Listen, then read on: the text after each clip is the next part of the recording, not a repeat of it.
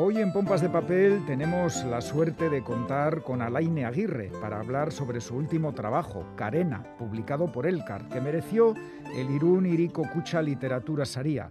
El arranque de la novela es potente, deja las cosas claras desde el principio. Nos encontramos con la protagonista, Sara, pariendo una criatura sin esperanza de vida, un bebé que con toda probabilidad, si es que llegara a nacer con vida, no saldrá adelante.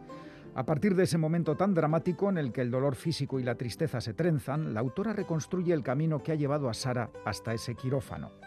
Alaine Aguirre nació en Bermeo, escribe desde niña y empezó a publicar siendo muy joven. En 2014 nos encontramos con Odol Manituac, que mereció el premio Saspicale de la Feria del Libro de Bilbao. En 2015 X Silda, distinguido con el Euskadi de Plata.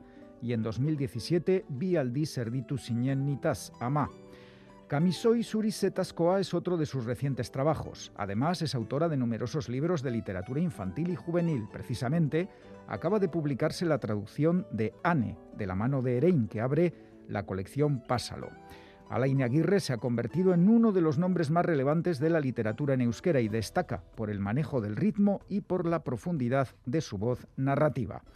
Bueno, vale ya de presentaciones. Alain Aguirre, Onguietorri, bienvenida a Pompas de Papel. Egunon, es que ricasco por hacerme hueco otra vez más en Pompas. Es como regresar a casa con cada libro. Qué bien, nos encontramos tan a gusto entonces que esta entrevista va a salir de maravilla. Aquí está Chani Rodríguez conmigo. Chani. Hola, Kaiso, Kaiso Alaine. Kaiso, Chani. Bueno, como decíamos en la presentación, ya en el comienzo de la novela se avisa de que lo que se va a contar nada tiene que ver, Alaine, con las maternidades felices.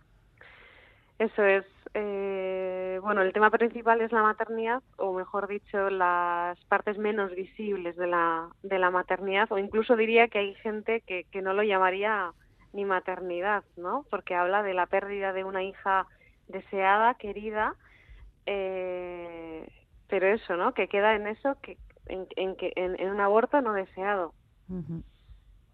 Las eh, partes menos visibles de, de, la maternidad, porque es verdad que a veces se enfatiza mucho en las partes visibles, sí, más felices, ¿no? Y estos estas situaciones eh, por las que desgraciadamente atraviesan muchas muchas mujeres no han tenido quizá el, mismo reflejo, ¿no?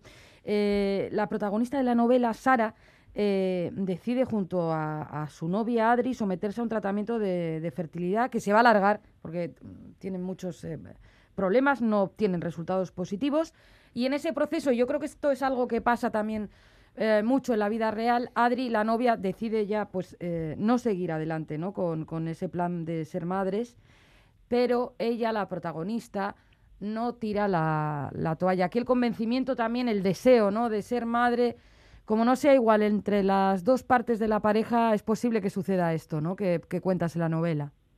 Eso es, pasa mucho, ¿no? Eh, bueno, en la novela yo, diría que hay como muchos subtemas, ¿no? Eh, bueno, primero de todo la, decisión de, la difícil decisión, diría, de ser madre o no, ¿no? De, si está el deseo o no, eh, preguntarse a una misma hasta cuán, hasta qué punto es un deseo puro de una misma o algo impostado por la sociedad, ¿no? Eh, como mujeres que somos, que, que, se nos lleva todo el rato al, al camino de la maternidad. Entonces está como ese autopreguntarse todo el rato, ¿no? Y luego, como decías tú, Chani, eh, en la pareja esto también pasa mucho, ¿no? Que el deseo de una no es el deseo de la otra y ahí surgen pues choques entre lo que una quiere y lo que la otra pues no está dispuesta a dar. Y bueno, eh, tal y como tú dices, las dos empiezan en un proceso de reproducción asistida por inseminaciones artificiales, pero en un momento dado tienen que recurrir a la fecundación in vitro, que es algo más duro, algo más, bueno, digamos, es más movida, y, ya pues la, la, pareja se rompe porque, bueno, una quiere parar y la otra decide que su deseo de ser madre prima sobre el deseo de, de seguir con esa persona, ¿no? Es algo que, que, que veo que, que, pasa alrededor, ¿no? Estas reflexiones de si queremos ser o no madres, padres y, y hasta qué punto y, cómo se congenian eh, el deseo de las dos personas dentro de la pareja. Uf, menuda situación. Eh, ya lo has dicho, Sara se somete a un tratamiento de fecundación in vitro y comienza un proceso que también lo has dicho, va a ser duro, mucho más duro de lo que quizás se imaginen las personas que no han pasado por ahí, ¿verdad? Sí, yo creo que es algo de lo que no se habla, ¿no? Eh, o, se habla bien poquito, se ha empezado a hablar de eso, pero pero bueno, eh, es algo duro. Eh, me parece que algún día podremos hablar de todo ello, de todo lo que conlleva. la novela también mira hacia ese lado de, bueno, efectos colaterales, bueno, mm, tanto físicos como psíquicos o como costes económicos y sociales, ¿no? El estigma de, de los tratamientos de fertilidad, ¿no? tampoco habla de qué bien que, va a salir este, este tratamiento de fertilidad, ¿no? Que es quizás lo que, lo que, lo que se escucha de las clínicas. Ahí también la novela eh, intenta, bueno, eh, focalizarse eh, o poner el foco en aquello de lo que no se habla, que es algo constante en la novela y también en mi, en mi literatura, ¿no? En toda mi obra. mirar hacia, hacia, las, hacia las zonas que están quizás no, no tan iluminadas, ¿no? Escuchándote se me ocurre preguntarte, Alaine, si todo ese proceso ¿no? que es tan duro y con episodios mm, desagradables, quizá no puedan ser de otra manera, pero ¿tú crees que se podría mejorar en algo para que no resultara tan mm, desagradable? Eh, dices a nivel social o, la novela. Sí, incluso médico, ¿no? La atención médica a nivel social. Bueno, hay, hay muchas mujeres que para mí han sido de, gran ayuda e inspiración para escribir esta novela. Hay muchas mujeres que están, eh, bueno, eh, abogando por, por unos protocolos eh, cuando tienes una pérdida gestacional, ¿no? Eh, eh, bueno, pues eh, lo que siempre hablamos, ¿no? De, que no hay, eh, de que la seguridad social no cubre la ayuda psicológica, ¿no? O, cubre muy poquito, ¿no? bueno, pues hay muchas madres que, bueno, que tienen hijos vivos, quiero decir, que, que, hablan de la violencia obstétrica que también tiene lugar en esta novela. y de cómo hay, deberíamos de ser nosotras dueñas de nuestro eh, alumbramiento, no sé cómo decirlo, ¿no? De nuestros procesos de maternidad en general, ¿no? eh, de cómo estamos alienadas, de cómo ¿no? nos tratan mal, eh, desde la sanidad, de que no estamos preparados, bueno, etcétera, etcétera. Hay como muchos discursos, ¿no? Eh, que lo siento míos. Eh, y bueno, eh, en este caso, más aún, me parece que todo eso se eh, se hace más duro cuando incluso vas a parir de, como habéis contado vosotros, de una criatura que no va a vivir, ¿no? Quiere decir que ahí te haces todavía más invisible, ahí la violencia obstétrica se hace todavía más invisible. Eh, es todo un tabú eh, de, hecho, lo tenemos todo preparado, todo el sistema está preparado para no cubrir a esas madres o a esas personas que están pasando, transitando procesos de maternidad, porque sí que son procesos de maternidad también, y hay también una reivindicación de ello en el libro. Hmm. Eh, no se cuida de ellas, eh, no, no, no se les habla, no se les pregunta qué tal están, todo lo que se les dice eh, se les dice que, bueno, ya, ya tendrás otro hijo. Esto pasa a muchas, de hecho pasa de, mm, de cuatro embarazos, uno eh, termina en, en, una pérdida no deseada, ¿no? Eh, entonces, todo el sistema está preparado para acallar ese duelo gestacional o perinatal, para, para taparlo, ¿no? Eh, se le dice a la mujer que no es para tanto, que no se relativiza, se invisibiliza, se tapa, se acalla, no se legitima ese duelo. Eh, yo puedo decir que estoy en duelo porque perdí a mi madre, a mi padre, a un amigo, a una pareja, eh, incluso a un hijo vivo, ¿no? Pero, pero cuando pierdes un hijo que, que lo llevas en el vientre o, del que eh, has dado a luz, pero se acaba de morir, ese duelo no es legitimado por la sociedad. Entonces lo que pasa es cuando no se le da espacio en la sociedad, cuando no se habla de ello, cuando no te dejan hablar de ello, cuando no te preguntan por ello, cuando no te cuidan por ello, tú misma dejas de cuidarte, tú, tú misma eh, dejas de darle espacio a ese dolor. Y el dolor, en todos los sentidos, en eh, todos los tipos de dolor eh, que provengan de, de, de igual de dónde, el dolor lo único que necesita siempre es espacio, es que le demos espacio en nuestros cuerpos, en nuestras vidas, que hablemos de él, que, que permitamos que esté, ¿no? Que permitamos que, que nos habite. Entonces, eh, es, es algo que se hace realmente duro cuando pasas por ello. Eh, yo pasé algo parecido eh, y bueno, para mí, mi forma de, transitar el duelo de, la hija que perdí ha sido escribir esta novela. Aún así, no siento que sea eh, esta que esta novela cuente tampoco mi, mi, historia tal y como ha sido. Tampoco yo he vivido muchas cosas que ha vivido Sara, la protagonista. Eh, y aún así siento que muchas mujeres a las que he leído, he escuchado, he sentido, están en la novela, ¿no? Y aún todavía más cuando la novela se ha publicado y, ha llegado a tantas y tantas mujeres. Me han escrito, Chani, no te haces idea de cuánta gente me ha escrito diciéndome que, que, gracias, que eh, ayer mismo me escribió una mujer que me dejó realmente tocada, ¿no? Me decía que, que su bebé se dejó de latir, eh, dejó de haber latido eh, y, y me daba las gracias por poner palabras a eso que ella sentía, ¿no? Entonces, eh, y, no, y no creo que lo haya hecho yo tampoco. ¿eh? A mí también me ha, ayudado mucho lo que te decía, ¿no? De leer y escuchar a mujeres que están hablando de esto, visibilizando este dolor, ¿no? Porque cuando lo hacían ellas, yo he podido eh, mirar a mi dolor y, es lo que me está satisfaciendo tanto, ¿no? Que, que tantas mujeres estén pudiendo mirar y cuidar su dolor gracias a haber leído la novela escuchándote, yo creo que em, eh, hay una reflexión estoy con, que... Estoy con el corazón encogido. Sí, está haciéndome gestos. La verdad es que creo que eh, a la mayoría, no voy a decir a todo el mundo, pero a la mayoría nos falta empatía ¿eh? en este tipo de, de, situación, ¿no? Cuando se da este tipo de, situación de la que habla...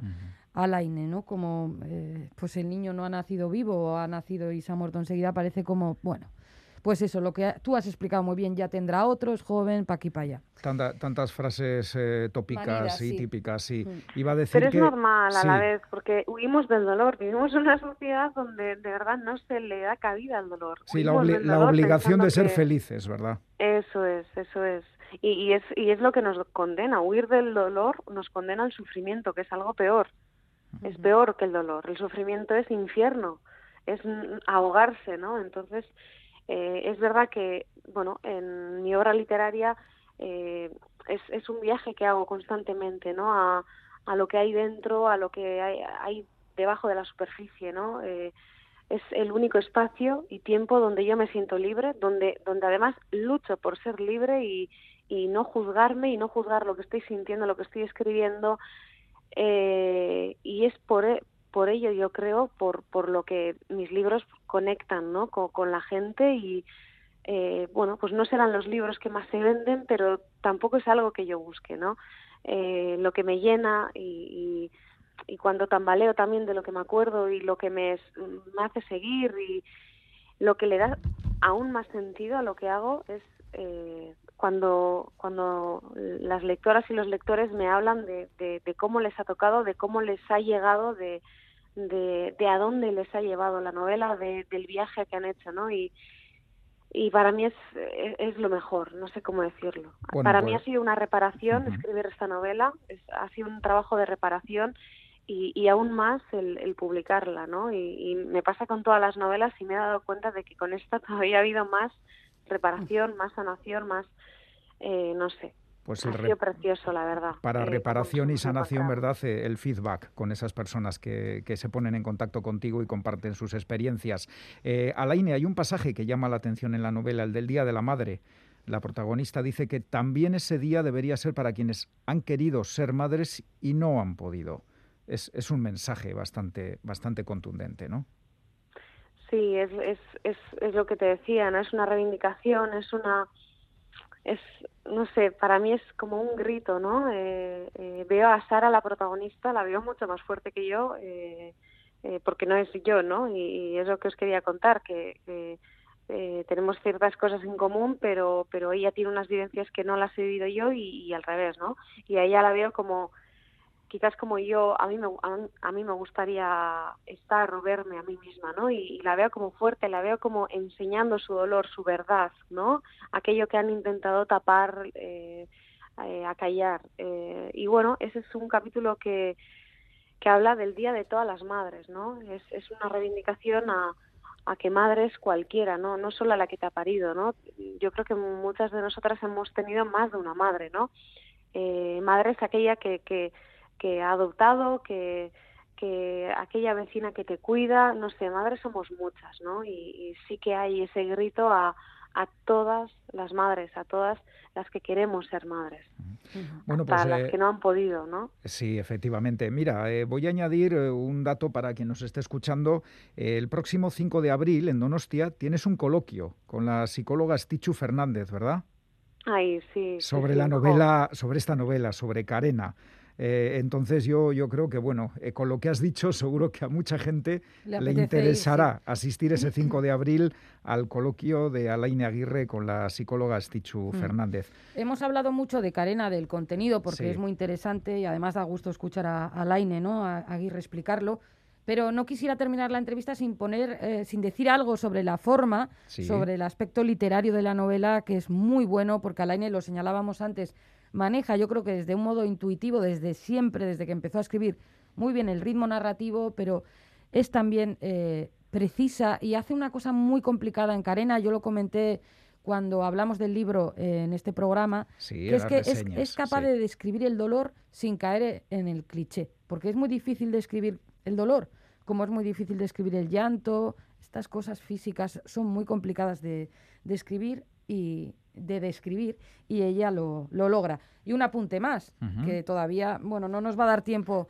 a hablar sobre él, pero queremos recomendar también Anne, que es la cuarta entrega de la colección eh, Chandaka Derein, que ahora se ha traducido al castellano y que abre la colección eh, Pásalo. Es una literatura yo creo que específica para, para jóvenes o pensando en ellos, pero que yo leo también encantada. Yo me he leído los cuatro y, me y estás encantada.